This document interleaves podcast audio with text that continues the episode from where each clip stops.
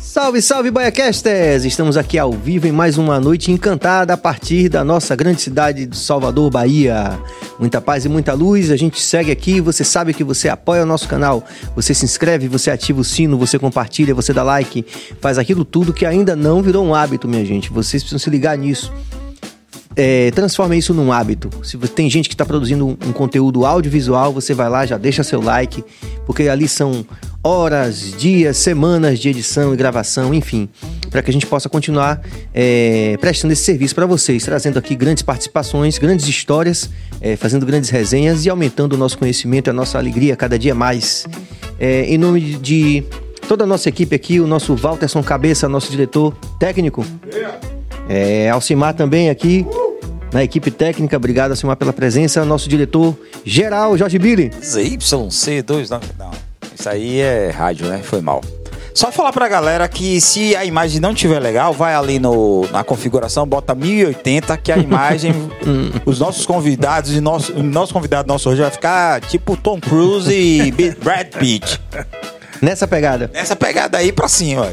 Também um salve aqui para nossa produtora Suane. Muito obrigado, Suane. E também para o nosso co-host, que não está com a gente hoje, mas vai estar amanhã. E na quinta, o nosso grande Pedro Valente. Então a gente segue aqui também mandando um salve para o nosso grande Prince Adamo, o nosso ateliê original, original ateliê, que está dando esse apoio para a gente. E Billy também está reorganizando também a nossa pauta de patrocinadores. Essa semana já vai rolar um giro, né, Billy? Exatamente. Vai chegar uma galera aí, estamos fechando, tá tudo direitinho. Você pode apoiar, você pode ser membro do nosso canal, você sabe, você pode anunciar também aqui. Se você acha interessante esse corre que a gente está fazendo, estão batendo aí, né? Os recortes estão batendo aí a milhão, dois milhões, né, não, Billy? Graças então, a Deus. Graças, a Deus. A Deus então tá, você tá pode também fazer parte dessa nova forma de comunicação que é o podcast. Fazer podcast na Bahia continua sendo um grande desafio, mas um desafio é a nossa energia, como diria. Ih, peguei agora, agora, gostou dessa? peguei aqui o gancho aqui do slogan da nossa empresa Mor, né não? Com certeza, irmão. É isso aí. Avisar que a gente vai. Desafia a nossa energia. Estamos em todas as redes sociais, né? É, a gente tá fechando uma. Por falar em parceria, a gente tá fechando uma parceria agora com o Kawaii. A galera que não, não seguir a gente lá, pode ir que já está liberado lá. Ah, é, né? É, com parceria mesmo com a empresa Kawaii. Maravilha. Vamos, vamos pra cima. Beleza. TikTok, Instagram, enfim, você já sabe. Apoie a gente porque o seu apoio é muito importante. Não vai custar nada para você, mas vai fazer uma diferença grande no crescimento do nosso canal, pelo qual já agradecemos. Minha gente, mais uma vez a gente tem aqui uma grande personalidade, um cara cara cuja vida e obra realmente nos orgulha muito como baianos e como brasileiros, e ele dispensa quaisquer apresentações. Inclusive, é, eu vou pedir o auxílio dele para falar um pouco do currículo, porque ele é um daquelas pessoas que, graças a Deus, tem acontecido muito aqui no BaiaCast, uma pessoa que tem uma atuação tão relevante, um currículo tão extenso, que a gente precisa realmente desenvolver isso em mais do que apenas dois minutos de apresentação. A honra genuína aqui, eu posso falar em nome de toda a equipe, de a gente receber aqui o nosso grande Luiz Dória. Oh, satisfação. Obrigado a todos aí pelo convite. Bahia Cash. Na realidade era para ter vindo antes, né? É. Mas correria do dia a dia, mas estou muito feliz de estar aqui com vocês aí e poder, poder contar um pouco da nossa história, né? Com nossa certeza. Caminhada, história de luta, de superação. Muito, é isso aí. É, realmente você é uma referência para a gente. A gente tem tido essa sorte aqui, Dória, de ter grandes é, personalidades, né? Pessoas que, é, como você falou muito bem, é, transformaram a sua vida num grande exemplo de superação e de atingimento não só profissional, né? Porque você é um grande campeão, mas você também tem uma atuação social que merece ser é, sempre, como diria, é, potencializada, sempre que a gente puder divulgar isso, porque na verdade a gente sabe que a gente ainda precisa avançar muito no, do ponto de vista social, principalmente na nossa Roma Negra Salvador, a maior cidade africana fora da África, e com certeza a sua atuação profissional e pessoal tem apontado muito nessa direção, tem salvado muitas vidas. Você é de 65. Isso, é. 5.8, né? Completei dia 7 de março agora. Então. É isso aí, concordo com você. Eu acho que o maior projeto de um homem é poder ajudar o próximo, né? Então, a gente trabalha com esse projeto social já... Projeto Campeões da Vida, já há 33 anos, né? No bairro da Cidade Nova, bairro que eu sou nascido e criado. Você nasceu é, na Cidade Nova? É, nascido na Cidade Nova. E através do esporte, graças a Deus, do boxe, do MMA depois já conseguimos mudar a vida de muita gente, né? Então é muito gratificante. Sou uma pessoa abençoada. Primeiro fazer o que eu amo desde criança, né? Comecei a lutar com 14 anos de idade. Hum. Aqui no nosso Saudoso Balbininho, Balbininho, né? É. Balbininho. Da época de Billy também. Eu, não, eu falei pra É, ele que eu tava verdade. lá na não luta precisa se assustar, dele. não precisa se assustar, não. Não, eu tava lá na luta dele, assistindo ele ser verdade, é, ele campeão e tal. verdade, é. eu via, eu vi tudo É acontecendo. Então, hoje não tem mais aqui. Que, que o, o Balbininho era nosso grande palco, né? Era. né? As lutas ali. Comecei ali, né? Porque na época. Hoje a gente tem mais eventos, mas na minha época era tudo mais difícil, né? Eu era atleta, lutava, eu treinava na Fonte Nova, na Academia Bahia, com o professor Gilberto Oliveira, saudoso Gilberto Oliveira, foi meu primeiro e único treinador. E o Balbininho do ladinho, né? A gente treinava na Fonte Nova, né? Gente- Olhando pro Babinho. Olhando o Balbininho, o sonho de poder lutar naquele palco ali, lutar. E comecei a lutar muito cedo. Com 14 Né? anos? 14 anos, porque na verdade eu fazia karatê. Né? Comecei a karatê com 12 anos. Ah, tá. Eu queria fazer, eu queria fazer boxe, porque eu tinha na rua, no bairro da Saída Nova, um atleta chamado Dilton Shoa. O Dilton jogava no Vitória, né? Acho que ele era um juvenil Vitória, e lutava boxe, para mim era a grande referência era Dilton. Né? E eu sempre e o Dilton ia lutar, eu ia ver. Aí nessa época, acho que se não me engano em ah, acho que foi 81, mais ou menos. É, Dilton foi disputar um campeonato Norte-Nordeste no Balbininho. E eu fui assistir o campeonato. Dilton, campeão Norte-Nordeste. Aí eu cheguei em casa e comecei com minha mãe. Pô, deixa eu treinar, deixa eu lutar boxe. Não, seu pai, você tá no karatê. Não, mas o boxe. Mas vai machucar o nariz, vai quebrar o nariz. Antigamente tinha aquela coisa que, que o boxe, entrava no boxe, iria quebrar o nariz. Na verdade, é um mito, não existe isso, né? E o que aconteceu? Eu sei, eu falei, não se preocupe que lá não tem contato, lá não tem contato, é só parte técnica, meus fundamentos, tal, tal. Minha mãe deixou. Comecei a treinar, já como via muito Dilton lutar, já tinha aquela. Eu gosto do esporte, né? Tinha a facilidade da- de. Eu assimilo muito, muito, muito bem as técnicas do esporte, assim, em geral, né? E o boxe é aquela que eu já gostava, queria fazer, por já acompanhar Dilton há muito tempo. Então foi tudo muito rápido na minha vida. Tipo, eu entrei na academia, acredito que mais ou menos seis meses, menos de um ano, meu treinador falou, Gilberto, Luiz, Luizinho, você quer lutar? Eu falei, pô, é o que eu mais quero, né? Porque na minha época era tudo mais difícil. Hoje não, hoje existe por, por idade para lutar. Na minha época, garoto de 14, 15 anos, lutava com adulto. Até essa questão da regulamentação era completamente diferente. Era bem, era bem diferente, né? Bem diferente. Então aí, tipo assim, lutei. Na época, meu pai estava viajando, né? Meu pai trabalhava na Petrobras, estava viajando. E quando ele voltou, sobre porque você lutou, falou que é só treinar, que não é lutar, tal, tal. Eu digo, é, mas foi só uma luta. Não luta mais. Não, meu pai, eu entrei num torneio no campeonato baiano e tem mais uma luta, mais uma rodada. É a final. Você não vai lutar mais. Eu digo, pô, se você só deixar eu lutar, você que eu tô com medo, pai. Esperneei, gritei, aquela coisa toda. Resumindo, consegui co- convencer o Coroa para deixar eu lutar. Deixou eu lutar. Eu fui lá, a final, ganhei por nocaute. E meu pai passou a ser meu maior incentivador. Caramba, né? A situação, bonita, né? é. É bacana. Então aí foi tudo muito rápido. Campeão baiano várias vezes, campeão norte-nordeste, campeão brasileiro algumas vezes. Fiz parte da seleção brasileira do boxe. Hoje chama boxe olímpico, na época chamava boxe amador. Participei do campeonato mundial, fiz parte da seleção brasileira. E em si, quando voltei, nessa época eu lutava muito mobininho. Na época tinha muito evento na. Não sei se vocês lembram, se são mais jovens, né? Telering, que era na televisão, toda essa vez no Telering, né? Com o nosso Raimundo Varela, né? E naquela época, Raimundo Varela e Zé Osvaldo, Zé Osvaldo, pai de, de, de, de seu Zé de, de, de Zé Eduardo, sim, que vai estar com a gente aqui na quinta. Ah, que bom. Pô, seu Osvaldo me ajudou muito, né? Me fortaleceu muito no esporte, sempre dando. Então eu fui um assim. Eu, muito novo, já começava a despontar como sendo Sim. ah, o destaque do boxe da Bahia, tal, tal, né?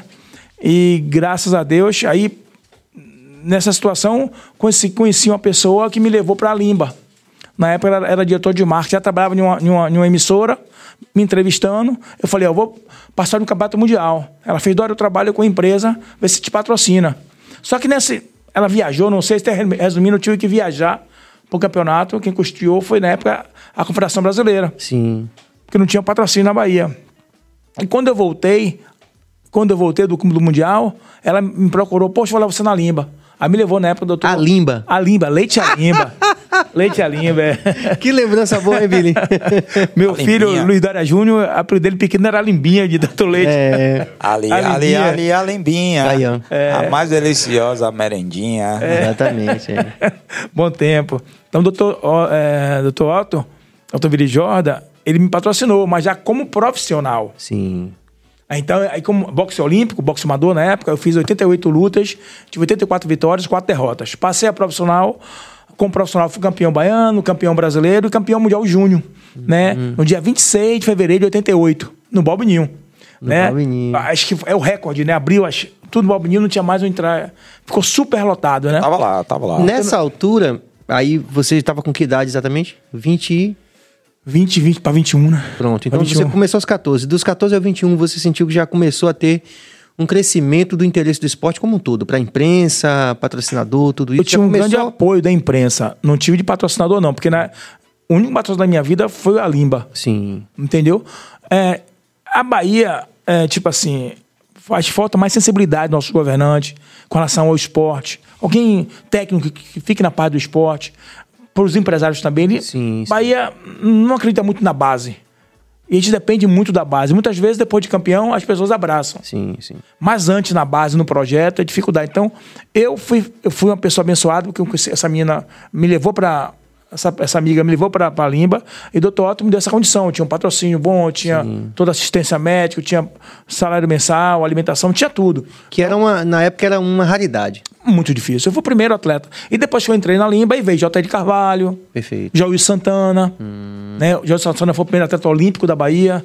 Também foi para a Olimpíada de Seul em 88. E no dia 26 de fevereiro de 88, foi de o título mundial. Né? Aqui na Bahia, que a Limba bancou na Bahia, né? Uma estrutura maravilhosa, né? Então, foi tudo muito rápido na minha vida, né? Fui campeão, tipo assim, tudo muito rápido. E depois que fui campeão, meu treinador, meu treinador faleceu um tempo depois, Gilberto Oliveira, e depois meu, meu empresário também faleceu. Então eu fiquei meio. Sim. Né? Entendi. Tipo assim, como a Bahia não tem essa cultura de, uhum. de. Porque assim, eu fui o carro-chefe do boxe da Bahia. Sim. Então, achei. O, meu... o, digamos, o pioneiro, né? O pioneiro, é. Hum. Não tinha, assim, é, treinadores experientes na época, né? Sim. Que tivesse acostumar a sair ali a nível internacional, para poder ter contatos internacionais, para poder conseguir fazer lutar fora. Então, mas, mas eu fui uma pessoa privilegiada do esporte, que o esporte é muito difícil. As pessoas dizem assim, pô, fazer boxe, boxe pra quê, pô? Eu digo, eu amo, porque eu abdiquei de muita coisa. Sim. Abdiquei de muita coisa pelo boxe, né? É, sempre estudei, né? Tipo, não parei de estudar, mesmo treinando, continuei estudando, fazendo concurso público. Sou passei em concurso público, sou funcionário público, né? Então, nunca mais. Minha... Ah, você continua atuando como funcionário público todo continuo, esse tempo? Continuo, continuo, continuo. Já, já, vou fazer 31 anos em agosto, né? Caramba! É, eu me aposentada em breve, né? Mas... Com essa cara de menino? É. Já vai aposentar? Começou cedo, né? Comecei cedo. É. Agora, a grande pergunta, Dória, é o seguinte: que, que a Bahia é esse celeiro de grandes boxeadores? É, é por causa do chiclete ou não? É por quê? Bel, Bel tem responsabilidade disso? Porque tem essa, essa lenda, né? É, essa é. O baiano tem aptidão às artes marciais. O baiano tem jogo cintura. Mas desta parte, a Academia Champion, nossa, nossa equipe, nossa equipe tem 33 anos. Nós somos a equipe que mais formou e forma campeões na história do boxe brasileiro. Só na Champions nós temos três medalhistas de ouro. Dois medalhistas de ouro e uma medalhista de bronze, Adriana Araújo. Que foi hum. em 2012, a Adriana é a primeira mulher a ganhar uma medalha olímpica. Foi bronze. Um bronze que valeria ouro, ouro que foi que a semifinal o resultado não foi o correto. Em 2016. De forma, é, é um permita, grande feito. Me permitam, é um grande feito. Só fazer esse comentário que eu lembro de é, aquele atleta que era. É, ele também. Eu não vou lembrar o nome dele agora. Vou, daqui a pouco vai aparecer. Que ele, alguém é, é, fez esse comentário. Ah, bronze. Aí ele falou assim: se o Brasil fosse terceiro em educação, em saúde, em tudo, Verdade, nós seríamos claro, um grande claro, país. Claro, claro, Não, daqui a pouco eu vou lembrar o nome dele. Um, um atleta que chegou para a Olimpíada, essa coisa toda, né? Foi medalhista de bronze. É, só entrar então, na Olimpíada é um grande passo. Exato. Então, assim, só para a gente marcar isso, né? Assim, talvez essa grande é, miopia que, que ainda a sociedade brasileira e, e, baiana em específico tem em relação a essa coisa do, de apoiar a base, esteja justamente nisso. Você, pô, bronze é pouco? Não, bronze é muito. Né? A gente está falando de mundo, né? Certeza, perfeito, né? concordo com 100%. É, continue. Muito... Então, então, vocês têm um, um, um cast de, de, de, medalhistas? É, nós já conseguimos a Champion, a nossa equipe, o, o time Luiz Dória já conseguiu. Nós já conquistamos todos os títulos possíveis no mundo. Né? Em relação às Olimpíadas, nós temos a primeira medalha do boxe feminino, Adriana Araújo, em Londres 2012. Né? Em 2016, nosso primeiro campeão olímpico, Robson Conceição. É. Né? Em 2020, nosso segundo campeão olímpico, Herbert Conceição. Então, assim, a gente é abençoado, né? Então a gente consegue. A gente, a gente criou uma metodologia de treino diferente, né? Que a gente consegue. A Bahia realmente tem um, um uma metodologia de treino acima do normal. Demos uma federação, uma federação de boxe atuante, né? uma federação que realmente faz muito pelo esporte, com toda a dificuldade, sem nenhum apoio, vai pelo esporte. Sim. Agora sim, graças a Deus, o, no governo passado foi inaugurado sem treinamento, né? Sim. Dois sem treinamento, na verdade, é, é, na verdade que, que o ex-governador Rui tinha prometido em 2016 para Robson, né? Na verdade, um sem treinamento foi criado dois sem treinamento, então só nos fortaleceu muito, um Largo de Roma e o, o antigo Centro Pan-Americano de Judô na, em, em Lauro de Freitas. Né? Então, fortaleceu muito o boxe com isso, porque é sempre assim, nós nunca tivemos uma estrutura e temos tantos resultados. O boxe é o esporte, ao longo dos anos, que mais eleva o nome do Estado. Então, por isso, nós temos que acreditar mais na base. Imagine, eu sempre digo assim, imagine desses garotos de família humilde como Robson, como Popó, como Ebert, e muitos outros. Adriano, e muitos outros passaram pela Champ, eu, da cidade nova. Se não existisse um projeto lá atrás, muitas vezes esse atleta não teria condição de pagar uma academia ou um professor. Então não seria Muito provavelmente não teria. Né? Muito difícil. Então a importância, do, a importância do projeto social. Então a gente tem que acreditar mais na base. Né? Porque, a, além de tudo, o primeiro pensamento nosso na Academia Champion, quando nós fundamos o, o nosso projeto Campeões da, da Vida em há 33 anos atrás, o primeiro pensamento é formar o cidadão. E, consequentemente, os campeões. Então, eu acho que o trabalho está sendo feito, a gente já conseguiu, através do esporte, mudar a vida de muita gente. Eu sempre agradeço a Deus por isso. Primeiro, amo o que eu faço, né? E sou abençoado a cada dia de poder estar com saúde para continuar trabalhando, fazendo o que a gente gosta. Pô, isso é muito bonito, cara. E você sabe que ontem a gente teve aqui a Carol Souza, né? Do kickboxing, né? E ela falou do projeto Faz. Como é, Billy? Faz como é aquele projeto do governo que O Estado faz atleta. Faz atleta. Então, quer dizer, hoje já é uma realidade que, diferente de quando você começou.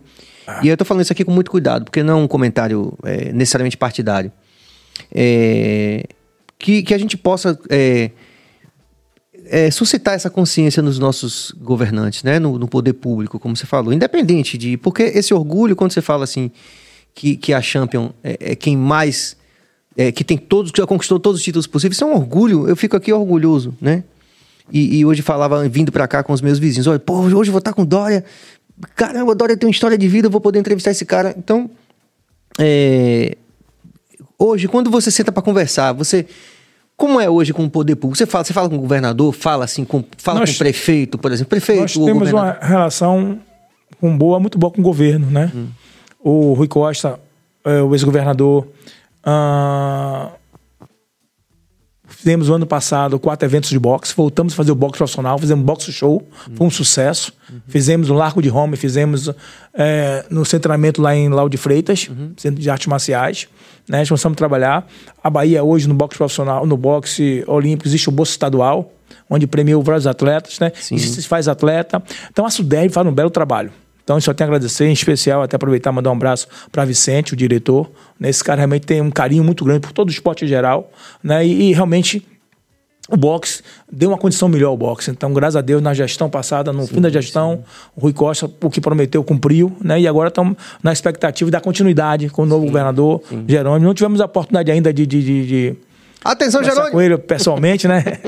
Estamos tentando aí, é, com, com o nosso apresentar é, desejar a nossa boa sorte, né? E sim, pedir sim. a Deus que continue o nosso trabalho, dar continuidade ao é trabalho isso, de, e, isso se assim, por, por, essa, pelo ex-governador. Essa, essa consciência que eu acho que tem que, que ela é apartidária, né? Eu sei que é difícil, a gente ainda está enredado muito nesses, até muitas paixões partidárias, mas como, como você falou muito bem, o teu trabalho e a tua equipe, vocês conquistaram todos os títulos possíveis, quer dizer, isso independente da gente ser Bahia, como o Diggs ali. Não, e, e o interessante é que ele tem um atleta desde a base. Não é, ah, ganhou, eu pego aqui é, para treinar, isso, entendeu? Isso, ele é. acredita no, no, menino desde de pequenininho, é. né? E vai treinando. Se você perguntar para ele sobre Rob, Robson Conceição, ele não.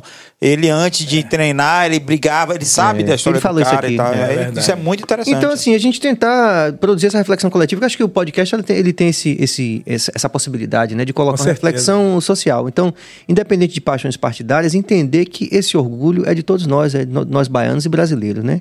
Então, que a gente possa realmente ter uma, uma, uma, noção de que isso é muito importante, até do ponto de vista social, como você falou. Que antes de a gente formar os campeões, que nos dão muito orgulho e a gente fica muito feliz de tê-los, né?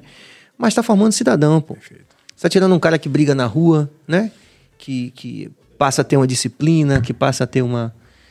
É, é quanto mais investimento, o esporte e a educação tem que caminhar junto. Tem que caminhar junto. Né? Acho que quanto mais investimento no esporte, mais na, é, na educação, vamos investir muito menos na saúde. Vai gastar sim, muito, sim. né? Claro. Mas vamos ter muito na segurança na, pública. Na segurança pública. Sim, sem dúvida. Entendeu? Então acho que tem que ter essa sensibilidade. Né? E a gente está muito contente, porque essa, é, o Rui Costa nos prometeu, foi cumprido no sim, fim do sim, mandato. E agora na expectativa de que Jerônimo dê continuidade, né? o governador. Porque a Bahia é um celeiro, pô, né? Muitas vezes na academia. Eu sou o cara, eu acho que mais andou de carro de cor bombeiro no estado da Bahia. pelos títulos que eu conquistei hum. e pelos títulos que meus atletas conquistaram, né? Conquistamos juntos, hum. né? E muitas vezes os garotos assim na academia, sempre assim, tem a resenha antes do treino, depois do treino. E muitos falam assim: pô, mestre, o que, é que nós precisamos fazer para que o boxe tenha a estrutura que merece? Eu disse: vamos continuar trabalhando. Eu acho que a gente ama o que a gente faz. E a hora vai chegar, porque nossa parte estamos fazendo. Independente. Porque muitas vezes, eu, assim, eu rodo o mundo com o esporte, né? E eu tenho muito orgulho de dizer assim: tudo que eu consegui foi na Bahia. Eu não precisei sair da Bahia para poder ir para o Sul ser campeão. Não precisei sair do país para ser campeão. Então, com toda a dificuldade, a gente superou tudo, porque a luta, nossa luta é diária. O nosso projeto chama Projeto Campeões da Vida. Por quê? A gente luta muitas vezes por uma boa alimentação, por uma boa habitação, por educação. Então a luta já começa, nossa luta começa fora do ringue. Né? A luta diária. Então a gente que vem de família mais humilde sabe a dificuldade. E o esporte é a maior ferramenta de inclusão social. E nós temos que acreditar isso na base. Porque muitas vezes, depois do resultado, as pessoas abraçam o campeão olímpico, o campeão mundial. Sim, mas se não tivesse o projeto Campeões da Vida há 33 anos atrás, esses campeões seriam campeões hoje? Teriam a condição de pagar, muitas vezes? A grande maioria, acho que 99%, 9%, não. Então tem que ter mais aquele cuidado, tem que ter aquela sensibilidade, tem que ter a sensibilidade. É uma pasta que assim, tem olhar, pô, esporte. Bota alguém vinculado com o esporte para ter aquele carinho, para cuidar da base. Porque nós, pô, hoje está vendo a canoagem aí com grandes campeões, a natação, mas o boxe ao longo dos anos sempre deu o resultado. E nunca tivemos apoio na base. E mais, o garoto diz para mim assim, pô, mestre, imagina se nós tivéssemos. É verdade. Quando eu chego fora, eu estou nos Estados Unidos ou Inglaterra, outro país, as pessoas falam assim, pô, o mestre Dória, campeão disso, campeão daquilo, cheio de título, pô, tem uma, uma super estrutura na Bahia que eles imaginam. Uma super academia. Eu, não, não, pô. Nós temos muito amor para o que a gente faz. Nós temos um material humano muito bom. Bons treinadores, bons atletas, bons sparrings. Mas estrutura não temos, não. Porque as pessoas imaginam pelos nossos resultados que a gente tem uma estrutura maravilhosa. Você chega na Inglaterra, o seu treinamento é um sonho. Com cinco, seis rings. Toda a estrutura ali que você imaginar, aquela equipe multidisciplinar que você imaginar. E nós não temos isso e temos resultados. Pô. Na Academia Champion, o nosso projeto Campeões da Vida, nós temos três medalhistas, mais que muitos países. Nós temos vários campeões mundiais de boxe e de MMA. Quer dizer, quando você vai olhar na Champion, uma academia no bairro da Cidade Nova, academia humilde, realmente bairro, um bairro de famílias tradicionais humildes, né? não temos estrutura, não temos patrocínio. Tinha um patrocínio um ano em 2012 na época da Bahia Gás, graças ao doutor, doutor Otto Alencar, nosso senador, que é amigo, sim, foi meu sim. médico, foi quem operou meu braço para lutar no título mundial. Eu tive uma ruptura de bíceps, né, faltando 21 dias para a luta, poucas pessoas, poucas pessoas sabem disso. E por causa do doutor Otto, o doutor Otto me deu condição na época da SOMED, uhum. lembra da SOMED ali na sim, Pituba? Sim, sim. Graças ao doutor Otto eu consegui lutar o título mundial. Então, a nossa vida, é como eu digo sempre, é uma luta, não é para uma não. luta, com certeza. até mandar um salve aqui para todo mundo que estiver próximo ao nosso grande Otto, que já, já é, tivemos esse namoro aí para Otto vir aqui na época do, do, da, do pleito. Mas é lógico que a gente reconhece, né, que as, cara, é, é uma agenda de luta muito, aí. É. Penso, cara, que eu tenho uma admiração enorme, né? Pois é. Nos acompanha desde criança, desde, uhum. desde atleta aí, sempre nos apoiou. Doutor Otto é uma pessoa incrível, um cara que tem um respeito, uma admiração muito grande. Como conte agora eu fiquei curioso com esse negócio desse rompimento desse bíceps aí do.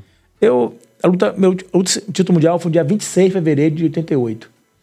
Falta, acho que mais ou menos no dia 5, faltando três semanas para a luta.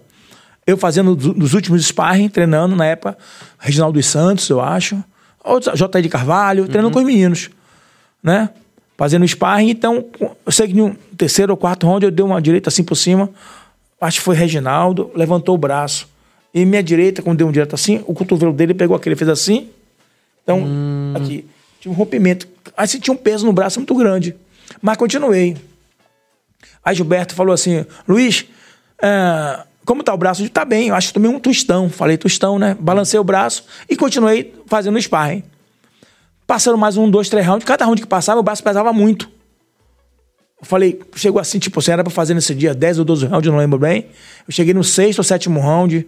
Falei, Gilberto, muita dor, não tô conseguindo não.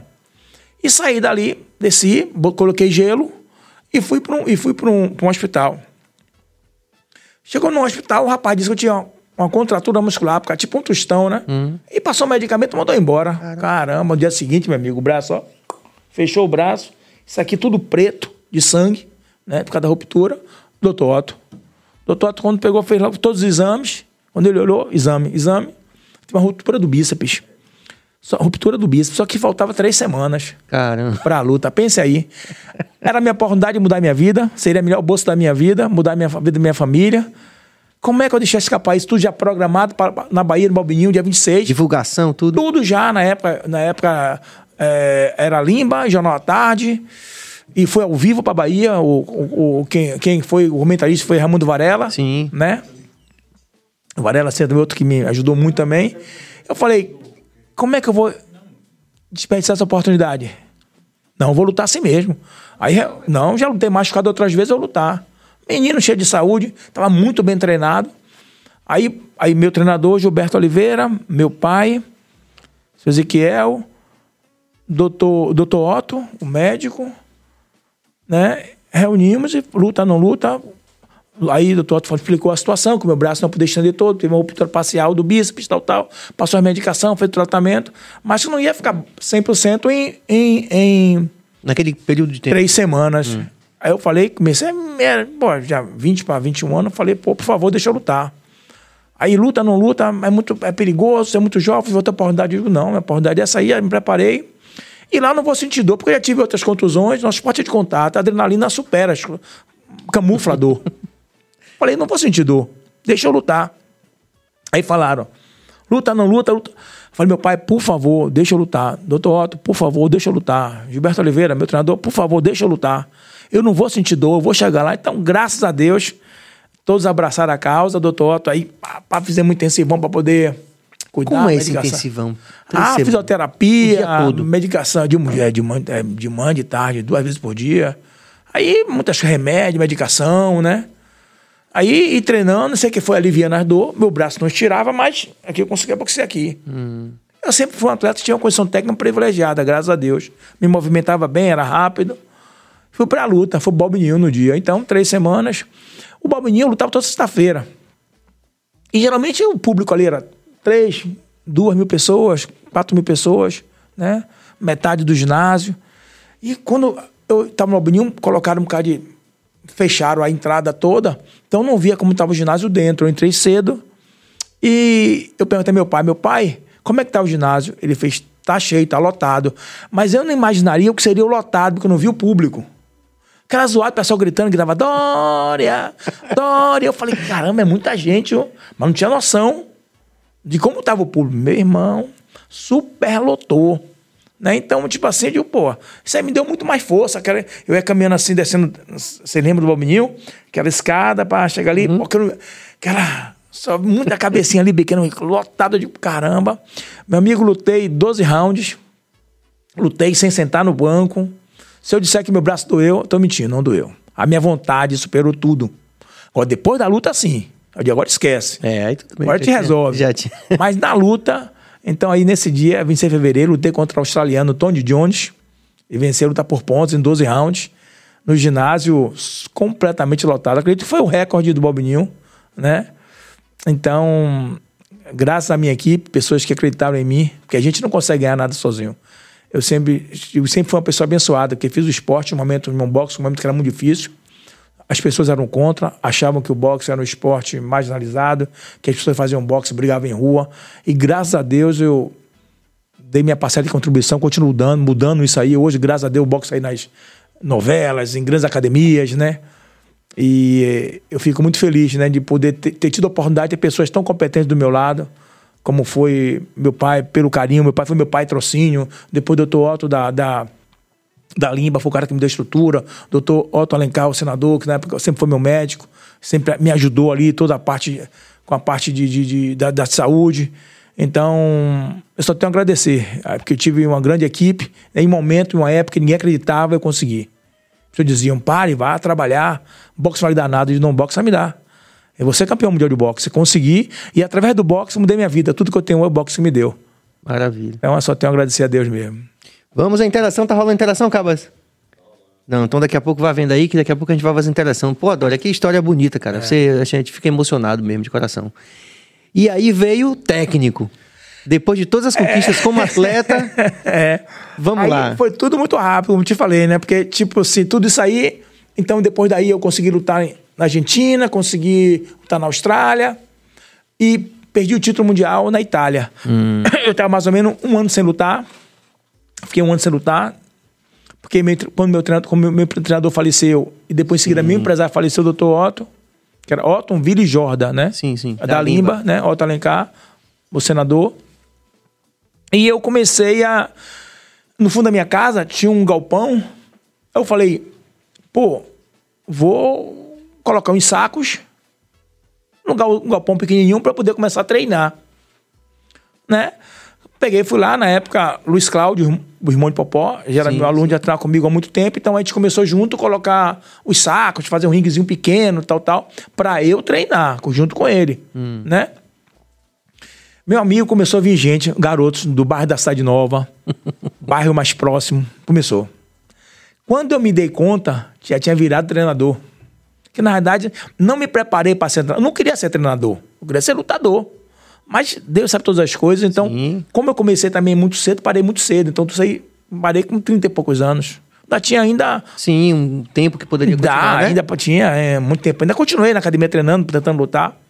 Aí fiz concurso público, aí entrei no, no estado, comecei com academia. E muito rápido, vamos dizer, a Champion. A Champion foi fundada em 1990.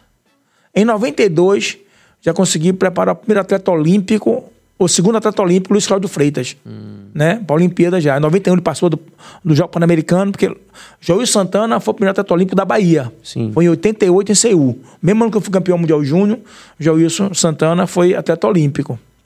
A Champions foi fundada em 90. Hum. Em 90, dois anos depois, já comecei a colocar o atleta olímpico. Então, fazer atleta olímpico. De lá para cá, então a gente, eu, graças a Deus, eu, com muito orgulho, digo que a gente conseguiu contribuir muito o boxe da Bahia Sim, pro Brasil, né? Dúvida. Nós somos a equipe que mais formou, então isso fortaleceu muito o boxe da Bahia. A gente criou a método de treino porque eu fui um cara privilegiado, porque eu sou um treinador que fui atleta também. rodei hum. o mundo.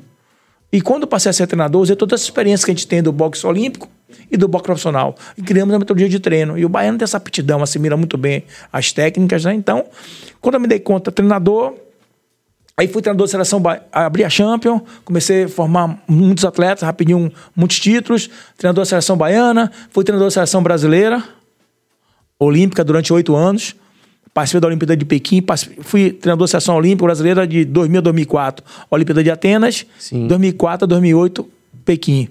Comecei a trabalhar, em, aí um, um, conseguimos um, colocar muitos atletas olímpicos, muitos atletas na Olimpíada, né? Baianos, e sempre a Champions sendo um coração do boxe da Bahia do Brasil ali. Para mim, isso é, eu falo isso com muito orgulho, Sim. né?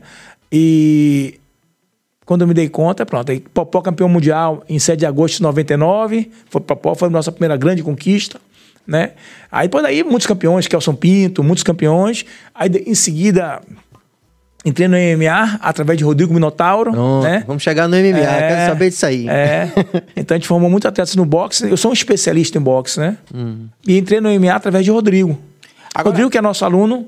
Não, continue, continue. Rodrigo, que é nosso aluno desde 14 anos. Porque Rodrigo, Popó e Rogério começaram na, mesma idade, mais ou menos. Hum. Eu dava aula na Triathlon, na, na Graça, no antigo, o proprietário, amigo, irmão, finado Rubão, Rubens Soares. E Rodrigo, eu lutava no Telering toda sexta-feira, que era um evento, ao, um evento ao vivo à Bahia. Sim. E o Rodrigo me assistia toda sexta-feira lutando. Tipo assim, era, pô, era sou fã do senhor, fã do senhor. Quando ele viu uma faixa, pô, Luiz Dória vai dar aula aqui, na academia. Ele morava do lado, aí começou a treinar comigo. Hum. E Rodrigo já tinha tido um acidente com ele, foi um ano internado. E antes de fazer o boxe, ele fazia de mancedo a canoagem. Sim. Então, aí Rodrigo, Rodrigo, Rogério, começamos. Com ele começou a fazer boxe, melhorou, botei a botar para lutar no boxe. Passado, se não me engano, quase dois anos, ele, ele mais ou menos. Rodrigo começou comigo com 14 para 15. Acredito que ele com 16, 17, pela ali, começou a fazer jiu-jitsu. Assim, desenvolveu muito rápido também. A mãe dele, a mãe dele morava em Miami, né? E o pai aqui na Graça. Aí Rodrigo começou a. Ele falou, mestre, eu acho que eu vou para.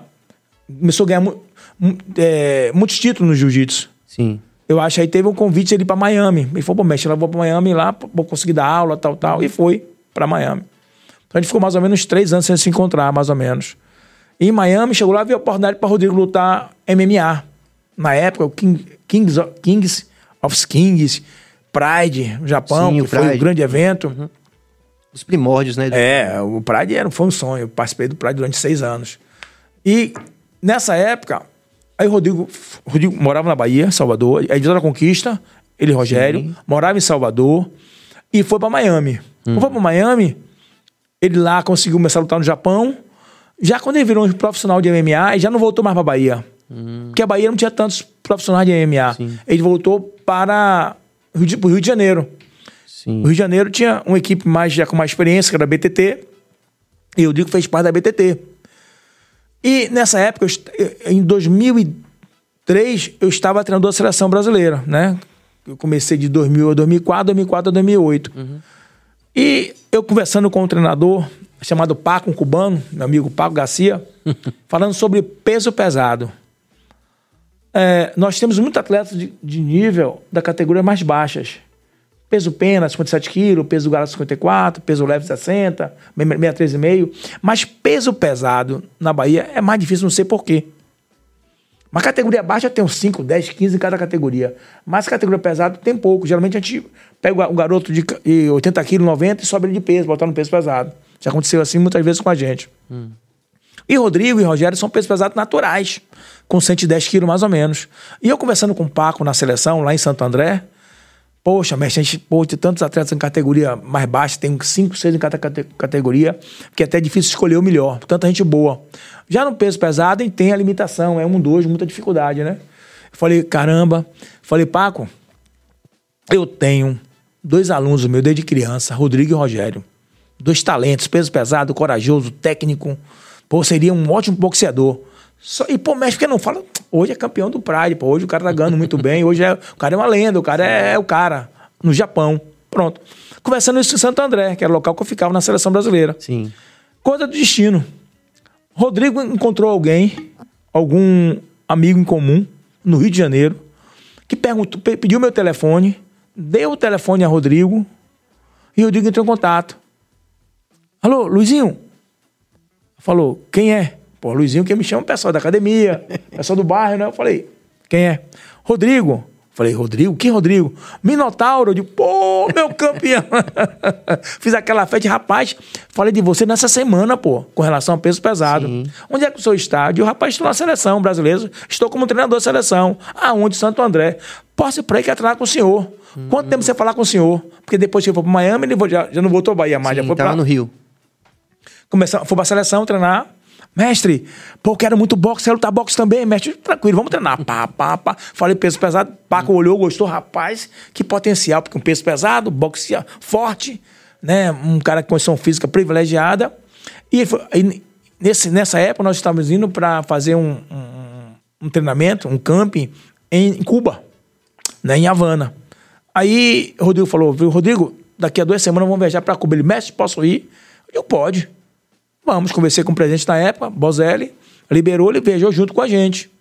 Né? Ele mesmo pagou o custo dele, porque a, a, seleção pagava da equipe, ele pagou. Aí começou a fazer seletiva, porque ele, Rodrigo, pensamento nosso era que o Rodrigo participasse, participasse da Olimpíada de Atenas. Hum. Só que tinha muito compromisso no Japão. Pô, é, era muito é, bem remunerado. Sim, sim. Né? É uma lenda. Assim. E ele lutar pelo boxe só pelo amor, mas mesmo assim ele queria. Ele, pô, mestre, eu quero lutar boxe, quero lutar boxe. Começamos a treinar. Quando ele ia fazer a seletiva, fez bons sparring lá, lá em Cuba, ele mostrou um nível muito bom, a condição, pô, era aquilo mesmo que eu falei, né? Então, só que quando chegou próximo à seletiva, teve um, o Pride, ele teria que ir pro Japão. Tinha algum evento no Japão que ele teria que participar pelo contrato. Ele teve que ir para lá, nós estávamos em Cuba. Ele saiu de Cuba, foi para o Japão, cumpriu o que tinha que ser feito o evento lá e voltou. Só quando voltou já acabado já a seletiva. Hum. Ele, pô, mestre, não se preocupe não, meu filho. Sua hora vai chegar, tal, tal, tal. Vamos pensar no MMA. E voltamos para o Rio, que depois, esse pré-olímpico, depois voltamos para o Olímpico no Rio. Sim. E lá ele falou, mestre, vou vir me treinar aqui em casa. Eu ia treinar ele na casa dele. Aí começamos a ter o contato, eu estava eu tava em São Paulo, mas no pré-olímpico foi no Rio. Comecei para o Rio, treinar aí no Rio. Mestre, me treina para MMA. Eu digo, pô, MMA, Rodrigo? Pô, boxe, pô, boxe, tem mais boxe para tomar, o cara boxeando não leva chute, boxear tem que defender queda. Então eu tenho que estudar um pouco, tenho para poder criar como é que eu vou adaptar isso. E quero que o senhor conheça também uma pessoa chamada, um cara chamado Anderson Silva. Quero que o senhor ajude ele.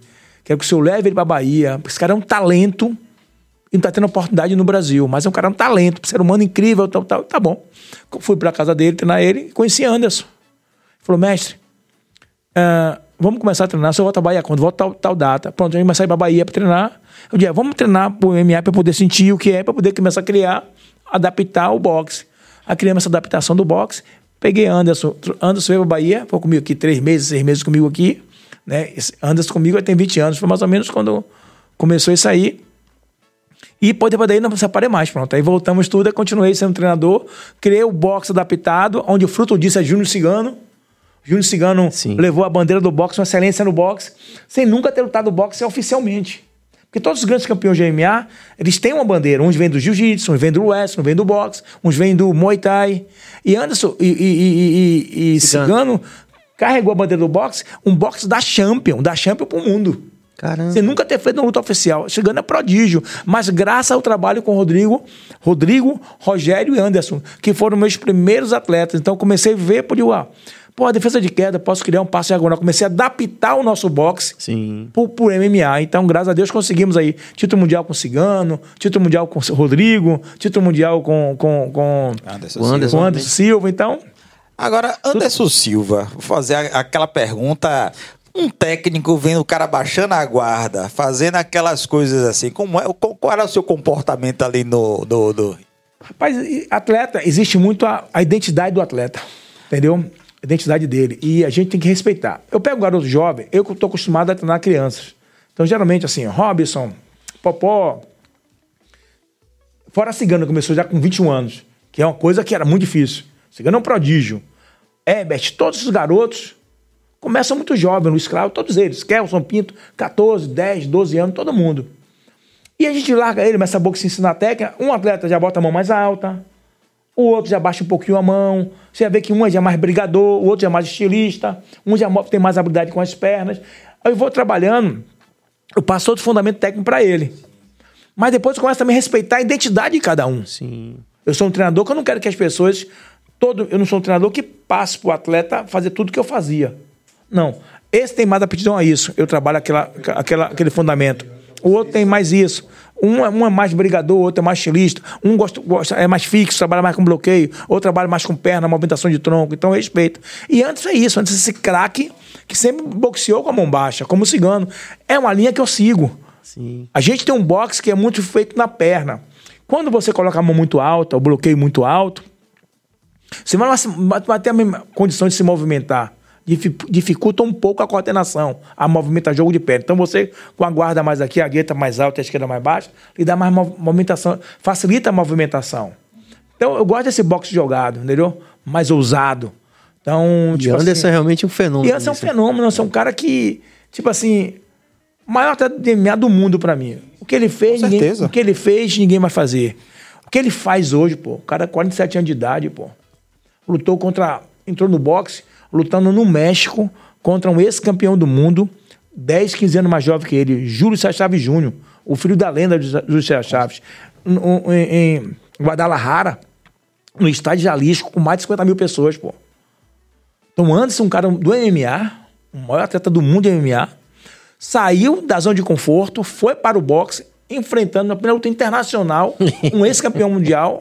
Pô, é cara, ousado, né? E, o cara é o cara, e, pô. E, exato. Ele, cara e é o cara. a, a, a, acho que foi a última luta que ele fez no UFC, não sei, com, com esse grande campeão, é o... o Deve ser... O Vidman?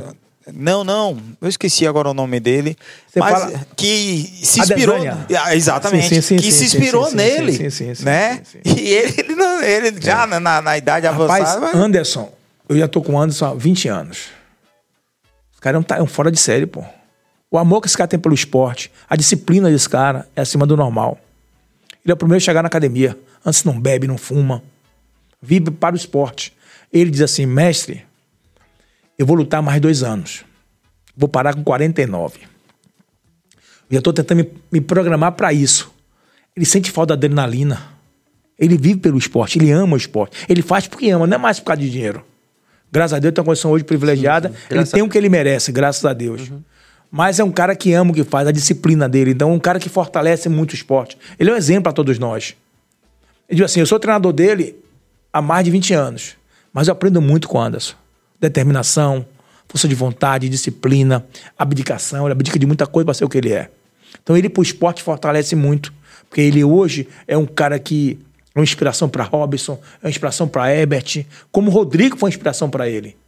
E quando ele ia parar, ele não parou porque o Rodrigo estendeu a mão para ele. E hoje Anderson faz isso. Antes com meus atletas, sempre estende a mão para meus atletas. Quando a gente está nessa vida, dá toda a estrutura, nos apoia no que precisar. Então, um cara realmente, Anderson é um cara que eu tenho um carinho muito grande, né? faz parte da minha família, é um cara que é um grande campeão dentro e fora, né? Pelo que ele faz. E essa, e com relação à guarda, é uma coisa que ele, é uma coisa dele. E você não pode pegar um atleta desse e amarrar, mandar ele botar o bloqueio assim, não vai conseguir lutar. Entendeu? E os grandes atletas, os grandes campeões, o esporte, o boxe moderno, o atleta moderno, é aquele atleta que se move. Os atletas que jogam muito com bloqueio alto fixo no chão, esses atletas têm uma carreira mais curta, a vida útil é menor, porque recebem muito golpes. E antes, mesmo com a guarda alta, a guarda mais baixa, foi um cara que era, sempre foi muito difícil golpear. Agora, claro que o nosso esporte é de contato, um dia a mão pega e pegou. Sim, pegou. Mas quantas não Até pegaram? de uma forma assim. Tanto que ele é o que ele é, por isso. É. Por Não, essa a- guarda, essa a- habilidade. Assim, Não, porque, você... porque veja, ele criou, um, ah, como, você, como você falou muito bem, a coisa do estilo, é, que é um, era um estilo muito pessoal, Estilo próprio. dava show, Show. era um showman, né? Showman, É, showman, showman, showman. Tinha resultado, né? Que foi esse. Muitos né, resultados. Um campeão. de- Campeão, sim. defendeu 10 anos, invicto 10 anos. É. o recorde de, de, de defesa Um de legado, título. né? Deixou um legado. Mas- Enfrentou grandes atletas. Mas eu acredito que um técnico vira, acaba virando um pai. Eu, eu tô falando assim, você Ah, ali certo, atrás, certo, certo. você ali atrás, você fala, você não fica mais... Fico, não, É, claro. Mas a gente confia. Ele baixou a guarda. Ele fazia muito isso no MMA. Ele baixava a guarda, boxeava, usava o joelho chutava. E no boxe? Anderson hoje é um especialista em boxe também. Ele lutou contra a Chave Júnior e baixou a mão não, baixou a guarda. Eu embaixo, levanta a mão, levanta a mão, meu campeão. Levanta, aqui, ó, pá, pá. Levanta a mão, campeão. Ele tá, tá. Aí, quando acabou, me deu. Calma, você ficou assim, piscou o olho, tá tranquilo, mestre, sorriu. Eu falei, como? E Tem ele, como, pô? exato. é- é- Essa alegria que ele faz com o que ele ama. alegria que E ele- ousadia. Exato. Alegria e ousadia, né? Uma vez ele falou sobre. Tinha um cara que tava lutando com ele que tava com um mau cheiro. Que ele, não sei se foi pra, pra ti, que ele pediu. Pega lá um desodorante pra ver se passar no cara e tal. Agora sim, vou uma alegria, uma alegria que aproximava ele assim de garrincha no sentido, né? Assim, dizer, uma coisa, uma coisa meio que, de- que mantinha sempre uma, uma espécie de brincadeira, apesar de todo o profissionalismo, né? É, uma mas assim, ele, ele entrava na mente das pessoas. Entra. Ele baixava a mão. Ele chamava, golpeava, esquivava, baixava. O cara errava o golpe, como é que o cara esperava. pô, Ele é foda mesmo. Ele é. Agora, não não foi assim. De todo mundo que podia ter alcançado ele num golpe, pô, aquele, aquele golpe foi injusto demais. O golpe Ele- pá, foi. ele cara, o cara né? errou, o cara voltou assim com um golpe. Um golpe que surpreendeu, né? Se eu não me engano, a primeira pra Weidman, deu uma Weidman, direita. é, é. Acho que o cara voltou com um golpe assim. Um golpe que, não- que não é pra se esperar. Que não é o tradicional, não é um É. golpe técnico. Surpreendeu. Né? Mas eu digo assim. Se ele perdesse pro outro cara, eu ficava satisfeito. Mas pra aquele. Mas eu digo o seguinte, acho que tudo tem o seu momento. Agora, É. tudo que ele fez na vida, nada muda, pô. Ah, é verdade. Esse cara, cara com 47 anos, eu levo, ele vai treinar, a gente vai no camping lá nos Estados Unidos, em Los Angeles, treinar com Robson, com Herbert, pô. Os garotos ali, ele adora Herbert, adora Robson. Treina ali, ele se motiva, pô. Treina igual, pô. Ou melhor, até mais em certas coisas que os meninos, pô. Hum. O cara é um exemplo, pô. Se, como ele se cuida, ele fala: ninguém me pega desprevenido. Eu não eu treino porque eu gosto. Quando o cara chama pra luta, dois, três meses, um mês, o que seja, eu já venho treinando, entendeu? Hum. Então o que ele faz e o filho, os filhos seguem o mesmo caminho. Gabriel e Calil. Calil, o mais novo, estreou com a gente aqui no boxe agora. Anderson estava aqui com a gente em novembro, veio pra cá. Calil estreou, Calil Silva estreou no boxe. Habilidoso também. Gabriel, o filho é muito habilidoso e segue Sim, a linha do pai. Linha do pai. O que Anderson fez nós, no mundo, ah, fulano é o melhor do mundo, tal, o melhor do mundo, mas o que o Anderson fez no MMA, acredito que vai demorar muito para que outro atleta consiga, consiga alcançar esse. E esse irlandês que eu não gosto, esse cara, eu não gosto daquele irlandês. Ah, o, o Conor, Conor McGregor. Ele é bom, é, mas. Rapaz, é um cara muito talentoso. É, é um cara que vende muito bem. É um cara que vende muito bem. É o, é o esporte, o cara vende. O vai lá, as pessoas que gostam dele pagam, quem não gosta paga. Quando vai lá, bate recorde, né? É. Agora é muito habilidoso. Sim. Tem um nível técnico bom. É, como eu falei pra Sérgio, Sérgio, é. se você assistiu o, o, a série dele, você vai gostar do cara. Isso. Porque é um cara que veio também de baixo. Perfeito. É. E perfeito, tá, perfeito, lutou, perfeito, machucado. E aí eu quero é tocar num... ele, bate, ele pegou permita, o Aldo e, e, e, deu nocaute, talvez, por, por, pelo Aldo é. ser brasileiro. E Aldo, né? é, e Aldo é um Perfeito, cara. perfeito. Mas assim, vamos comentar na questão aqui, alguma coisa pessoal. Primeiro que chegou aqui uma, uma, uma ah, O segredo com... de, de, todo boxel baiano ser é, bom. Rapaz, o acarajé, fica à vontade. Isso aí, isso aí é minha fraqueza. Rapaz. Fica à vontade aí. Rapaz, vou ficar aqui. Pronto, aqui. Vamos um pouquinho da aí. Do Dendê. Enquanto eu vou montando Boa. aqui a minha pergunta, que é a seguinte. Boa aqui. É... Boa, essa aqui é... Só, Sérgio, Vamos lá. Só me deixa só ao... falar sobre o, o, recebido, né? Que é da Du Dendê, que, que, que, nos fez esse carinho. Obrigado. Quando soube que... Como chama? Do Dendê. Do Dendê, muito é, bom. Exatamente. Que quando eu soube que, Lu, é, quando soube que o Luiz Carlos Dória viria, não, vamos mandar esse recebido muito aí pro, pro grande atleta, grande boxeador. Então, vamos lá. É, o boxe é big business nos Estados Unidos. O MMA veio com essa proposta que parecia que. Eu tô falando como leigo, se eu tiver claro, errado, claro. você me fala. Claro. O MMA tomou muito o mercado mundial, hum. né? Aí entra um pouco dessa coisa do Cono que você falou. Ele tem essa competência também de vender, ele vende bem. Vende é um bem. atleta técnico, é tem um grande atingimento também, um cara de grandes títulos. E ele sabe vender, tá dentro do, do, do, do, do jogo. É, o boxe teria condições de vender tanto quanto o MMA? Vende no mundo? Como é? Como é que é isso? O esporte, o boxe, é o esporte mais bem pago no mundo. Hum. Nada se compara ao MMA. O boxe. Sim. O MMA não se compara ao não, boxe. Não, não chega, o MMA Nunca. não chega. Mas por que, que, por que, que as pessoas. É porque é moda o MMA que as pessoas porque, falam mais Vamos falar hoje? de Brasil. Vamos lá. Porque o MMA entrou na Globo. Hum. O MMA começou a virar um, um, evento que realmente hoje tem milhões de fãs. Sim. Eu amo MMA. Meu esporte é boxe e MMA. Uhum. Né? O MMA chegou para ficar. Chegou uma força muito grande. Uniu as artes marciais. O UFC é o maior evento de MMA do mundo. No Brasil, entrou na Globo. Reality show no Brasil, reality show nos Estados Unidos. Você fez parte, Eu participei inclusive. de cinco. Uhum. Participei. O primeiro, Rodrigo e Frank Mir. O segundo, isso em Las Vegas. O segundo, participei Júnior Cigano e Brock Lesnar. Sim. Depois passei o TUF Brasil 1 no Brasil. É, Vitor Belfort e Vanderlei Silva, onde fui treinador da equipe de Vitor Belfort. Depois no segundo participei no de Rodrigo Minotauro e, e, e Fabrício Verdun, onde Sim. fui treinador da equipe de, equipe de, de Rodrigo. E o terceiro TUF Brasil 3, que foi, que foi Vanderlei Silva e Sonnen. Só ah, que... aquele que rolou um pau mesmo, rolou. Sim, se rolou. Sim, Daqui a pouco a gente vai saber disso. Só que naquele evento, Sapato, que eu gosto Big Brother, né? Sapato, tava fazendo parte do TUF, uhum. da equipe de Vanderlei. Uhum. Né? E eu ia, eu, ia, eu ia estar lá como visitante. Ia ficar lá uma semana. Só que nessa confusão, o Sônia que, que provocou a luta obrigatória foi Sônia. Ficava ali mexendo com, com, Vanderlei. com Vanderlei. E Vanderlei aguentou até onde ele podia. E naquela confusão, quando começaram com o Vanderlei tá por baixo, Dida, o treinador de Vanderlei, viu e não aguentou e foi lá tentar ajudar Vanderlei. Aí que foi o que fizeram? Expulsaram Dida. Ah, sim. Como eu estava indo já para ser visitante. visitante, mudaram. Mestre, tem como o senhor ficar como treinador? Falta mais ou menos 20 e pouco dias. Peraí, pô, não me preparei pra isso não, porque eu tava eu preparado pra ficar uma semana. E sapato, na época, eu tava muito agoniado com o Vanderlei. Vanderlei, por favor, traz o mestre Dória, traz o mestre Dória, traz o mestre Dória. Aí Vanderlei fez uma surpresa para ele. Na verdade, eu peguei consegui me resolver aqui na Bahia, botar as pessoas para dar aula, no trabalho, o que é que seja. E fui para ficar como treinador. Então, uhum. fiquei mais ou menos 25 dias lá como treinador nessa equipe, onde Sapato foi campeão desse TUF. Sim. Sapato, Cara de sapato que tá agora no Big tá Brother é, tá 23. Aí, na... Eu não gosto desse Sony também não, viu, Hã? mestre? Eu não gosto desse Sony também. Mas a mesma, também a, mesma, a mesma situação que você falou. É um cara que... Foi primeiro... Ele, ele, o, o McGregor é um Sony melhorado. Ah. Vendem muito. Poder, por isso, você não gosta, mas você vê lutar, você vai lá e paga pra assistir. É, né? Então ele tem um público que ama ele e que odeia. que odeia ele. Os dois pagam pra assistir. Entendeu? Os dois pagam pra assistir. O que, que falta pro boxe entrar na Globo, então, do mesmo jeito que MMA? Ah, aquela coisa, já tivemos bons momentos, né? O que falta na, no Brasil, em geral, é investimento no esporte. E o maior investimento, o maior promotor é a televisão. Como existe nos Estados Unidos, a HBO, a Showtime uhum. e várias emissoras. A briga de cachorro grande mesmo. Cachorro grande. No Brasil, faltaria a Globo abraçar essa causa. Começamos a fazer o boxe show aqui na Bahia.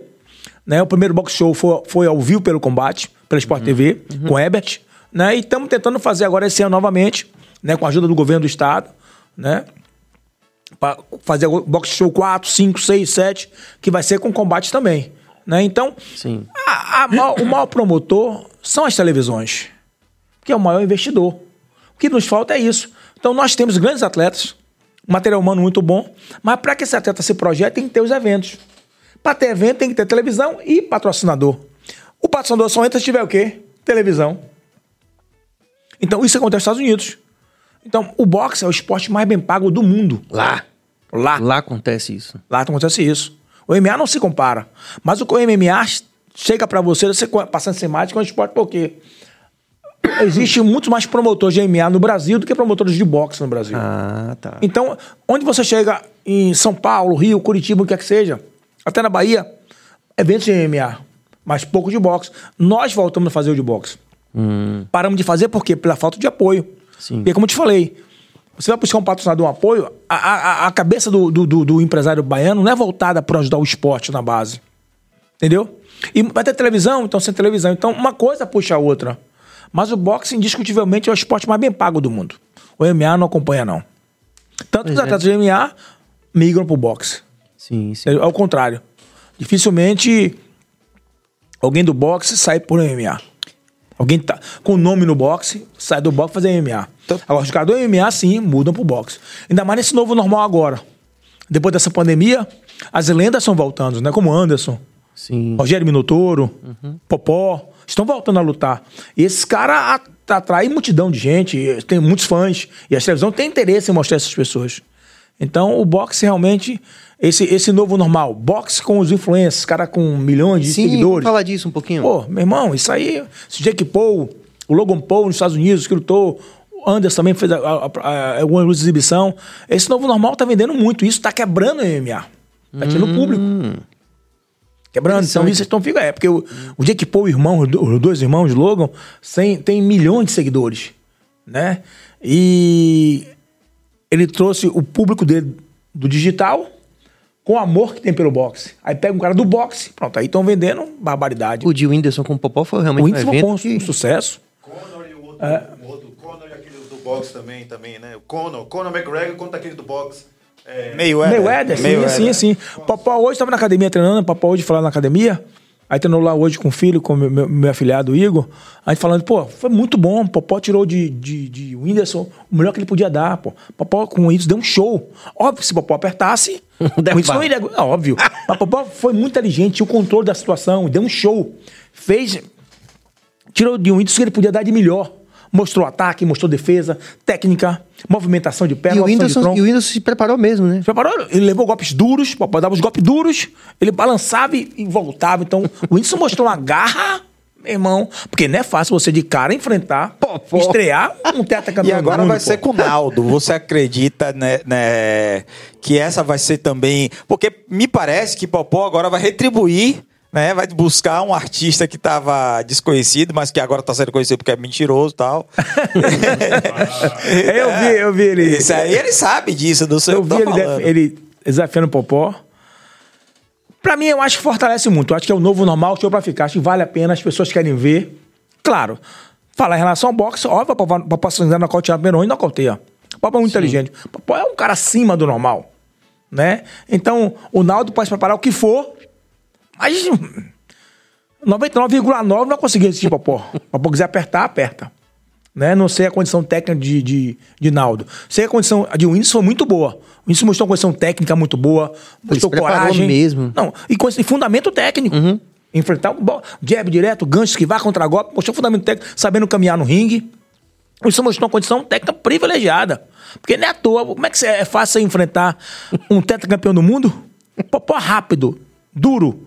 E a idade? Só- Idade, que idade, pô? Popó foi um atleta que é, cuidou da saúde a vida toda. Tem uma condição física como o Anderson, incrível, pô. Entendeu? Incrível. Então, tipo assim, pra mim foi um grande show. Não sei se o Naldo tem a condição técnica de Whindersson. Se Popó quiser fazer o show, Popó consegue deixar ele fazer oito rounds e fazer um grande espetáculo. Eu acho que as pessoas querem assistir, porque o Naldo também é um cara é, que tem muitos fãs, né? Mas se Popó apertar, E é Rodrigo A que luta tá acaba. treinando. É Rodrigo que tá treinando. Rogério. ele, né? Rogério. Ah, é Rogério que tá Rogério? Minotouro, é Rogério, Ah, é Rogério. é Tem na academia de Rogério. Eu acho interessante, mestre. É, acho muito legal. comer mais um aqui, Fica à vontade. Vou- Licença aqui, viu? Vai lá, você joga. Vou aqui numa cadeiazinha Você aqui, joga- viu? Do Dendê. Do Dendê, é, obrigado, pô. gente. Isso aqui é minha fraqueza, pô. o grande segredo tá aí. Aqui, é, ó, aqui. Bom demais. Eu acho legal isso, essa perspectiva, porque, por exemplo, alguém poderia pensar que o mestre Dória poderia ser um purista, do tipo, não, vamos, não vamos fazer luta com, com esse novo normal, com celebridades, mas acho legal também essa pegada do business, que é importante. Né? Quer dizer, toda essa experiência profissional também acabou dando essa visão empresarial que você tem de, de buscar essas eh, formas de, de até popularizar mais o esporte, né? Perfeito, isso é- E- isso que eu ia falar, e- parabéns. conseguir patrocinadores Perfeito, e tudo, perfeito, né? Acho legal isso. É o novo normal que chegou pra ficar. E nos fortalece muito. Pessoas do digital que acompanhavam de Equipou, muitos jovens, né, que minha netinha de 10 anos, 11 anos acompanha esses, esses influencers, esses caras aqui, sim. né? Muitas vezes não, tinham, não tiveram oportunidade de, ver antes lutando pessoalmente, ao vivo. Sim. E através da luta com o Jake Paul, teve essa oportunidade Maravilha. né? Muitas vezes as pessoas que acompanham o Whindersson não teve a oportunidade de ver Popó lutando. Perfeito. E existiu esse novo normal, Popó e Whindersson, que deu a oportunidade desses jovens ver lutando. Então acho que só faz nos fortalecer. Para mim, eu apoio completamente. E isso tem que perdurar por muitos anos. Vai perdurar. sim, sim. Né, esse novo normal. Primeiro que as pessoas querem. Olha, é interessante para a televisão. É interessante, é interessante para os patrocinadores né? E os fãs querem ver, pô. Entendeu? Então acho que que vai perdurar por muitos, muitos anos. Com certeza. A gente ontem com a Carol aqui, eu perguntei, Carol, quem- com quem que você lutaria? Ela falou que ia lutar com o Ivete, porque Ivete tá trocando.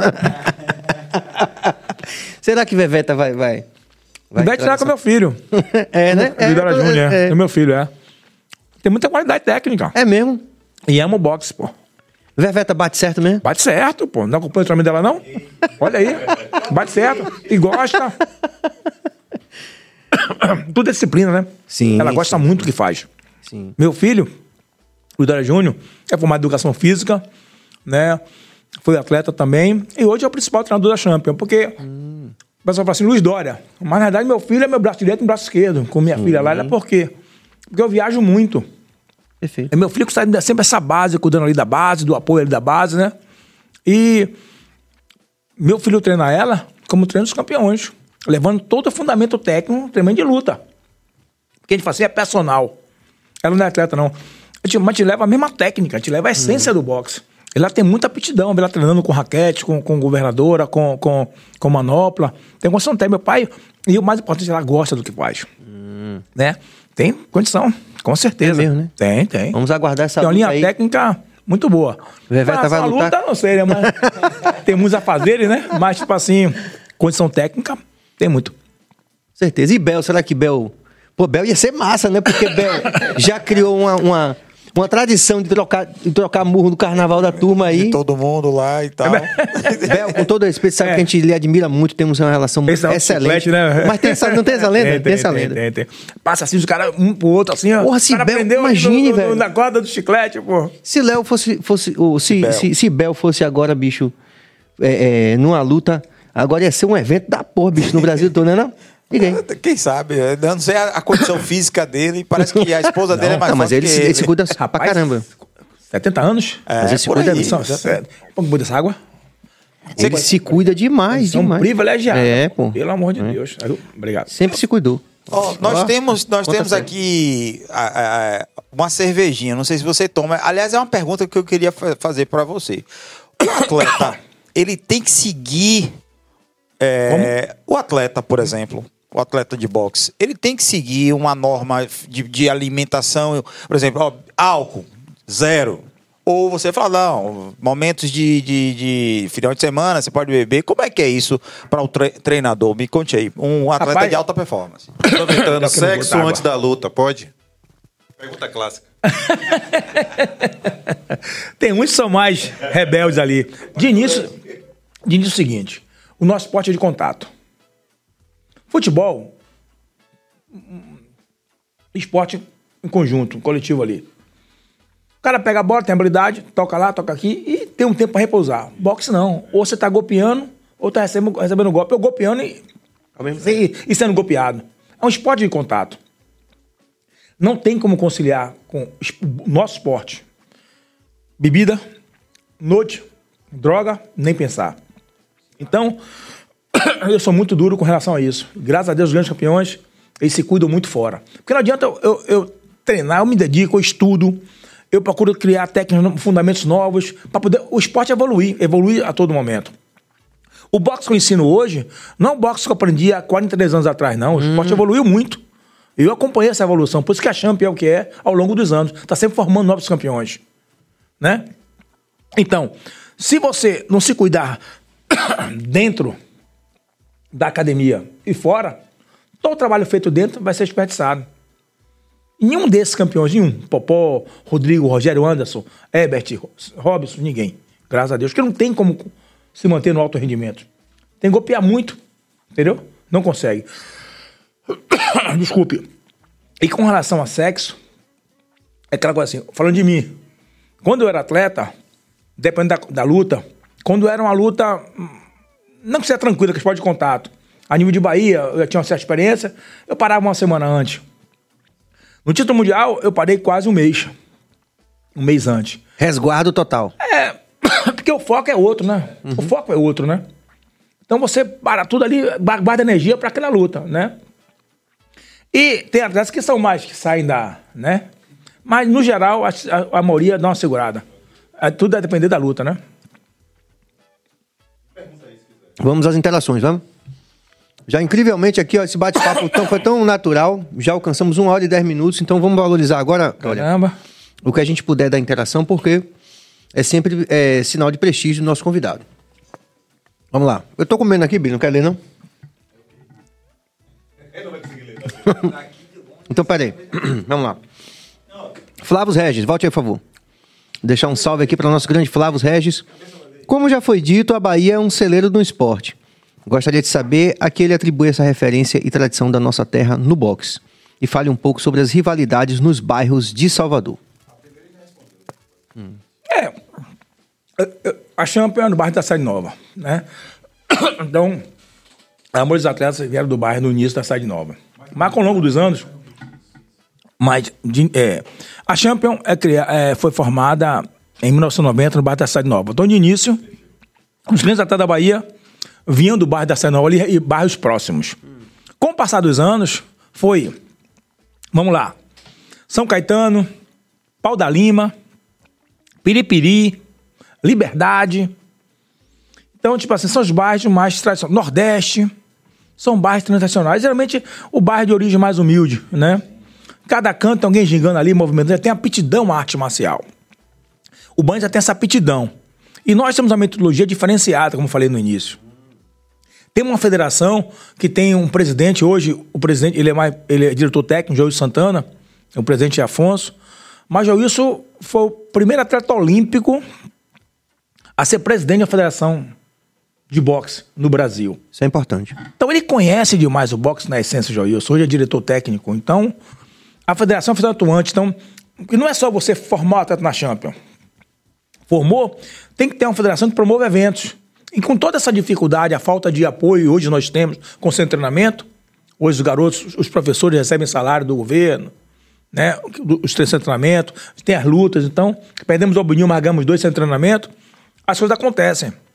Mas graças a uma federação competente, com diretores competentes. Então, assim, eu sempre digo o seguinte: a Champion, ela forma os atletas. A Champion forma atletas e bons treinadores também. Porque muitas vezes alguns atletas não conseguiram virar grandes campeões, mas viraram campeão, como grandes treinadores. Grandes treinadores. Né? Então, hoje os bairros principais são esses. Né? Mas vai estar sempre Pau da Lima, uma época que muita gente, Piripiri, muita gente, né? São épocas, né? São Caetano. E tudo isso, essa, essa, essa relação né, entre academia, clubes, associação e federação. A federação nos dá toda essa condição, mesmo sem ter o apoio que merece. Hoje está tendo. A federação, o seria ideal ter um bom patrocínio para poder promover grandes eventos, apoio de televisão, esse é o nosso pensamento. E Joilson... Pode melhorar ainda. Pode melhorar? Não, tá no, estamos no caminho certo. Né? O governo hoje já deu a condição, hoje o Centro de Treinamento de, de Artes Marciais, Valdemar Santana, na, no Lago de Roma, né? Treinadores lá recebem para treinar, treinam muitas crianças. Então, com certeza vai sair muitos campeões do, daqueles núcleos, desses núcleos, entendeu? E a gente vai continuar porque a Bahia é o coração do boxe no Brasil há muitos anos. Né? E eu fico muito feliz em saber que a Champion, nosso trabalho faz parte disso. Através do nosso trabalho, a gente conseguiu formar muitos campeões, como eu falei nisso, dentro e fora do ringue. Então, vamos continuar trabalhando, né, para continuar colocando a Bahia no lugar mais alto do pódio, porque o que o que o boxe muitas vezes não é só você formar o campeão. Primeiro você formar o cidadão. Posso não formar um campeão mundial, mas formei um professor, formei um advogado, né? Um engenheiro, um segurança, um professor de boxe, um professor de educação física. Então o esporte tem isso, né? E eu, assim, quantas vezes a gente vê atletas na rua, mestre, treinei com o senhor, mestre. Pô, pela chama se passaram mais de 8.500 crianças.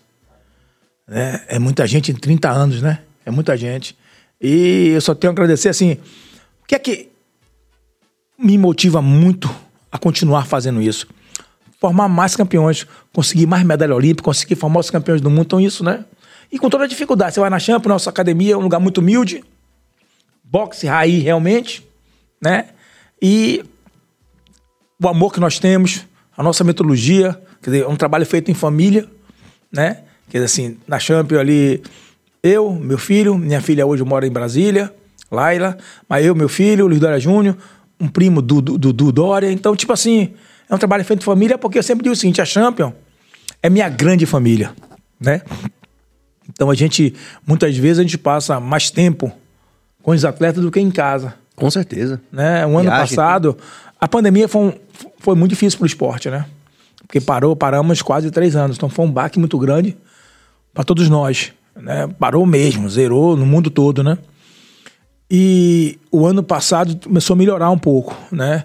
Então, graças a Deus, como eu tenho muitos atletas, né, a nível internacional, o ano passado, de 12 meses, passei quase 8 meses viajando, indo voltando, indo e voltando. Então, tá voltando a. A dinâmica. A dinâmica, né? É. Mas a gente. O pensamento é que a nossa. Que a gente, hoje, é, com essa continuação do governo, né? O nosso governador Jerônimo, dessa continuidade, para a gente começar, continuar promover eventos, porque é dessa forma que saem os campeões. O trabalho é feito na academia. Mas para que ele ganhe experiência, treino é treino, luta é luta, não é isso? Então tem que continuar é, lutando. Jogo é jogo. Jogo é jogo, é. Vamos lá, mais interação. Mário Pertinente, é, o que você acha da situação de Reginaldo Holyfield, que está no estado de saúde crítico e sem apoio financeiro? Muito triste. Quando eu soube, eu estava em, em Dubai. Que você vai fazer uma luta exibição em Dubai. Quando eu soube. Eu gravei um vídeo, né? Triste porque Reginaldo, para mim, é um dos maiores ídolos do boxe baiano e brasileiro. Necessita de um apoio. É o apoio que falta na base. Reginaldo foi um grande atleta, né? Hoje está com problema de saúde. Eu acho que depende muito das empresas privadas, órgãos públicos, a sensibilidade dos nossos governantes. Acho que com relação ao governo, com relação à prefeitura, as empresas privadas, tem que ajudar esse cara que levou centenas de milhares de pessoas para o Balbininho para acreditar, deu, nos deu muita alegria, né? E hoje necessita da gente, que é o cara que lutou pela gente, né?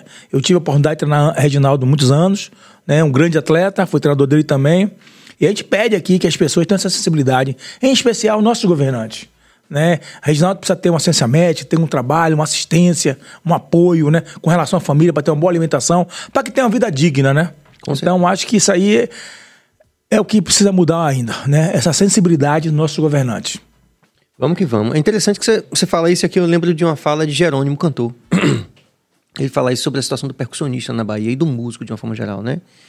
Que é, acho que também tem tudo a ver com o que você está falando. Na verdade, assim, esse, é esse olhar realmente do poder público e da iniciativa privada também para esses grandes valores que trazem, inclusive, tanta, tanta fonte de renda para a Bahia, né? como os artistas, como os, os, os, desportistas, tal, como no caso do Reginaldo também. Vamos lá, mais interação. Freitas Filho, mestre Dória, fale da dificuldade de manter sparrings no auge de Popó, mão de pedra. Tive a honra de treinar com um deles, Luciano Dodoga. É, se... Dodoga. Dodoga.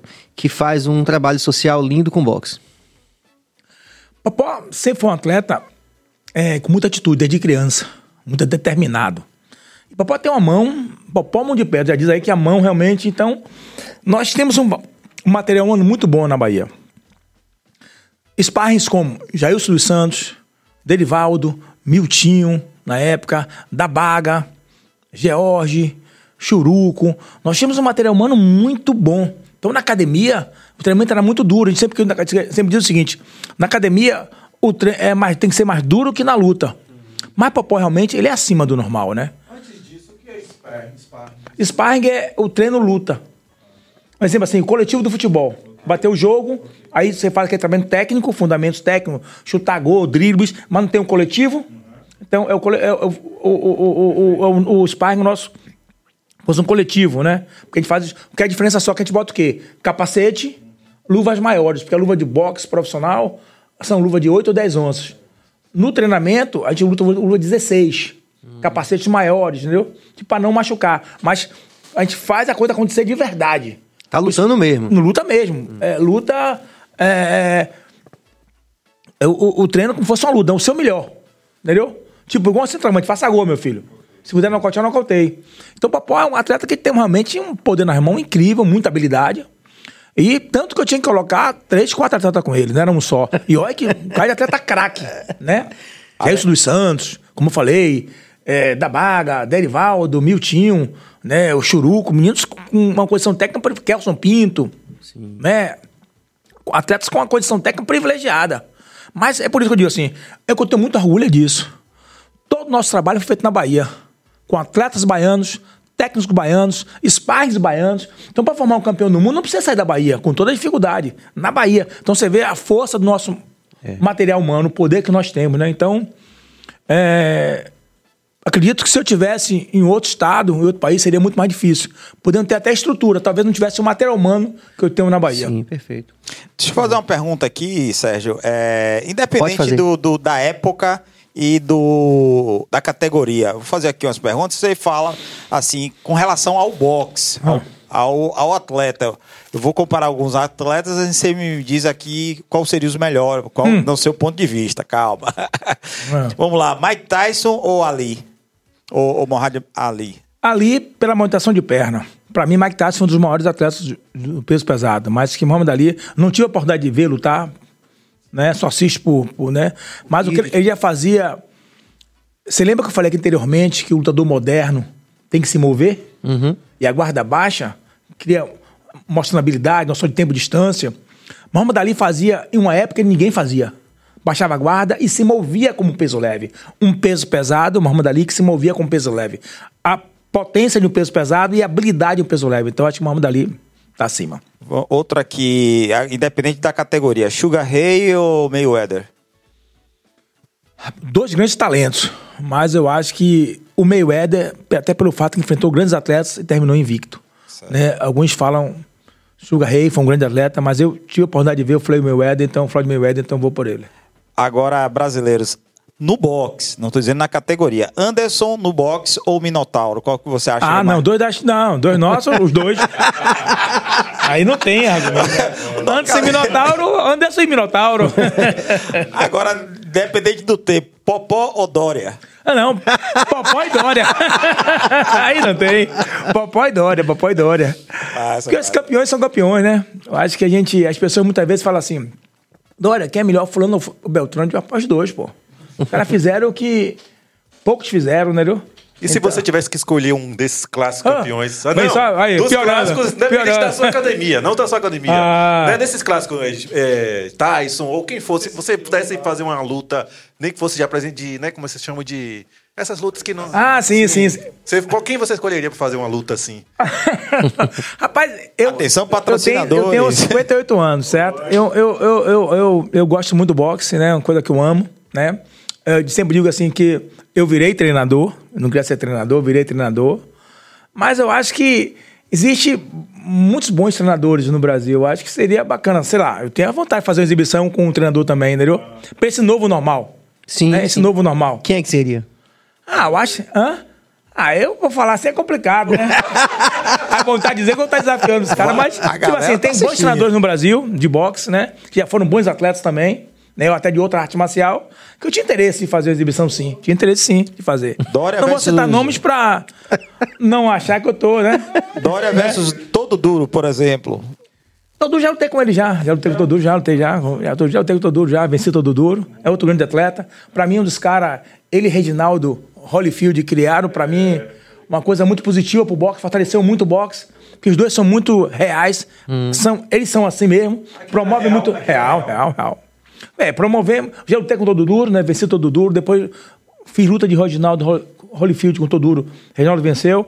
Depois fiz luta de Kelson com todo duro. Kelson também venceu no nocauteou. Mas todo duro, é, é, pra mim, é uma lenda. É um cara que fortaleceu muito esporte. Sim. Era um dos caras, modéstia parte, fora a minha luta, foi o cara, junto com o Holyfield, que mais, de Kelson, que mais botou público no estádio Balbininho. É uma grande referência do esporte. Luiz Carlos Dória, é uma satisfação imensa de receber você. Sei que você tem muito mais história, mas você vai voltar para contar aqui quando tiver mais um campeão, mais um ah. campeonato conquistado por algum atleta, você vem também. Oh. É, o BaiaCast, a partir de hoje, já é sua casa também. A gente agradece de coração. É, ele dizer que poucas vezes a gente teve grandes é, participações aqui, mas poucas vezes eu fiquei tão é, é, emocionado e gratificado, assim como baiano, como brasileiro, de ver um currículo tão extenso, tão relevante quanto o seu. Pra gente é uma satisfação. Sei que eu tô falando em nome de toda a equipe aqui, que a gente sente essa energia. Quando aqui. a gente assistia a luta de Anderson, que via você lá, pô, velho, era mais uma vitória pra gente. Pô, meu irmão, fico muito feliz. Eu acho que, pô, Baia Cash. Obrigado a todos, por uma energia muito boa. Não sei quanto tempo a gente tá aqui, mas a. Uma hora e meia quase. Só pra isso. e é isso. Tipo assim, o tempo passa e nem percebe. É, energia é, muito bacana. É. Vocês realmente são incríveis, né? Já viu me falando já, acompanhei o de Robson. Né? Acho que vocês são pessoas que se Deus permitir, vamos galgar, galgar muito mais coisas. Né? Já, já tem a produção de vocês com a música e agora aqui no podcast, né? no Bahia Cast. Realmente, pô, tô muito feliz pelo convite. A energia é muito boa. Poder me dar essa oportunidade de falar um pouco sobre minha vida, né? o que a gente passou, superação. Acho que a gente, a gente que ama o que faz, falar do que a gente gosta, a gente não vê nem o tempo passar, né? É verdade, é verdade. E como você falou, né? É, temos muita galgar. Se a Globo botar essa ponta aí também, junto com, com o boxe e levar o Bahia Cast, com certeza vai é, ser um golaço. Até, ó, o próximo podcast que vai passar aqui agora é com o Piscite Mota e ele poderia desafiar Piscite Mota, é. que Piscite tá desafiando todos os seus atletas. Eu queria, é. eu queria dar um supapo em Piscite também, viu, Ele é, é, o quê? Eu queria dar um supapo em Piscite pode também. Pode ser também, pode ser. Vamos marcar essa luta aí. Vou marcar essa luta aí. Obrigado de Mas, coração. Eu que agradeço, pô. Bom demais, viu? Porra. Bahia Cast, porra. Filme forte. Filme forte.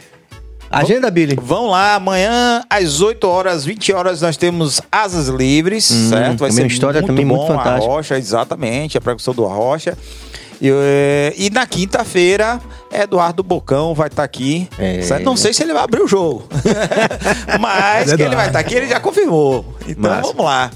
É isso aí, rapaziada. Muita paz e muita luz. E a gente amanhã retorna às 19 horas. 20 Eu... horas. Amanhã, quarta-feira, 20 horas. Ah, e, é verdade. quinta-feira, 19. Exatamente. Amanhã e também na quinta com o nosso co-host, o nosso Pedro Valente. Agradecer o recebido também da do Dendê, que tá uma delícia, gente. Oh, mais um aqui, aqui. mais um barazinho aqui. Não, é tá bom demais. Aí, vamos, vamos, vamos o segredo do, dos atletas aí de Dória é a do É isso aí. Rapaz, é bom, né? Muito bom, bom mesmo, com certeza. Muito obrigado, muita paz e muita luz e até amanhã às 20 horas. Valeu!